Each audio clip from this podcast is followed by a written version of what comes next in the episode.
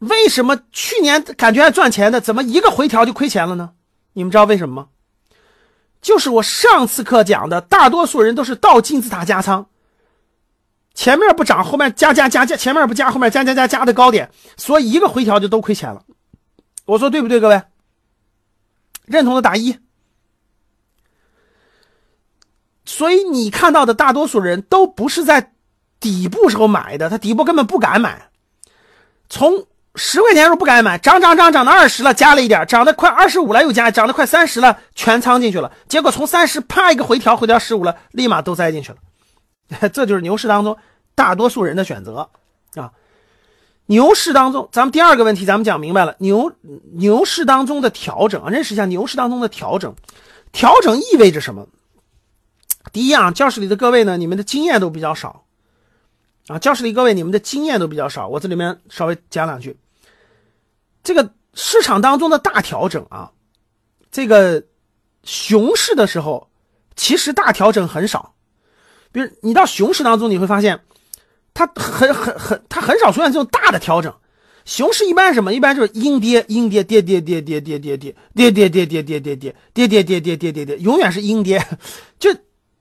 这个这个，你就觉得它没脾气，从从跌跌，每天跌点，每天跌点，跌跌跌跌跌跌跌，就不停的阴跌，它它死活就不涨，这是牛市当中的特征，呃，熊市当中特征。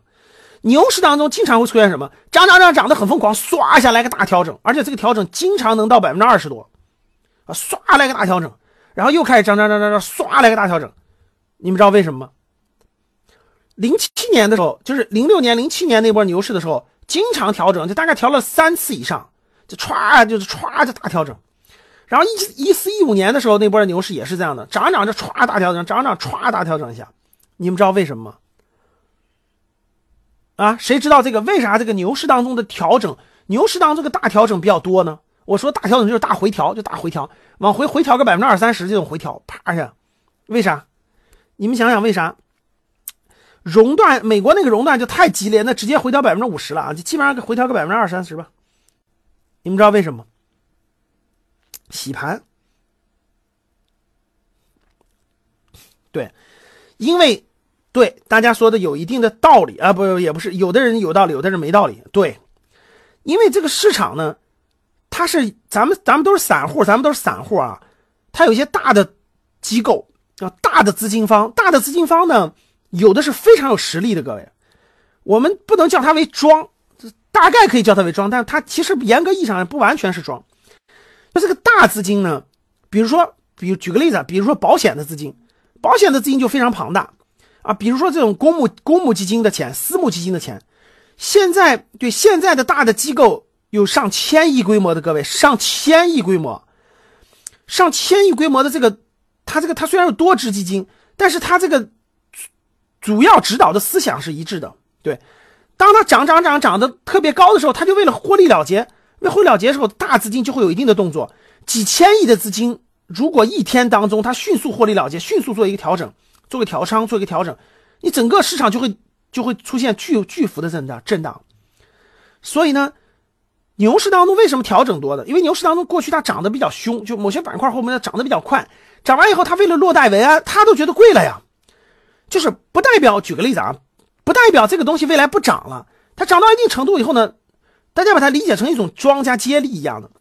比如说有一个板块，它从十块钱涨到了三十块钱，它获利已经百分之二十、两百了，它当然要卖了。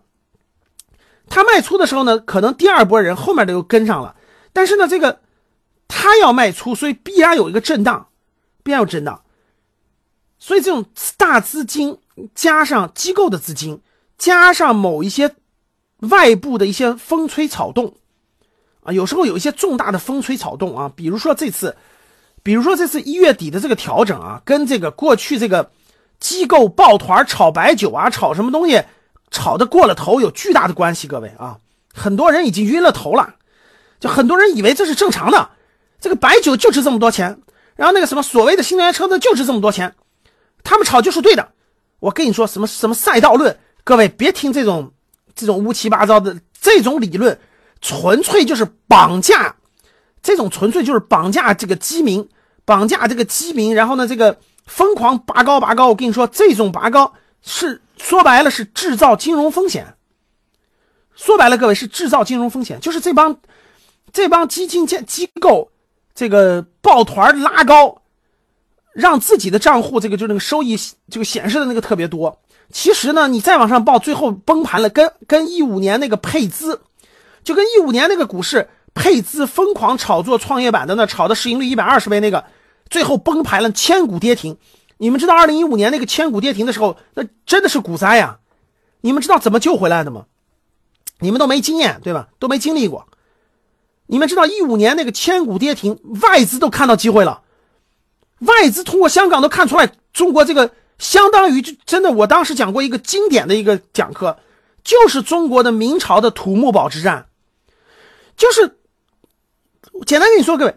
二零一五年，当时那个市场上配资了两万亿，加上那个机构的钱，疯狂炒作创业板市盈率，炒的上百倍以后，外资都看出来你出事了，外资都看出来你要你这个崩盘是必然的，所以外资在香港都直接卖空了。当时还还有证监会的官员还牵扯到这种，真的是这个这个那啥。结果崩盘的时候，你们知道天天跌停，天天跌停，整个市场全部跌停。你知道为什么吗？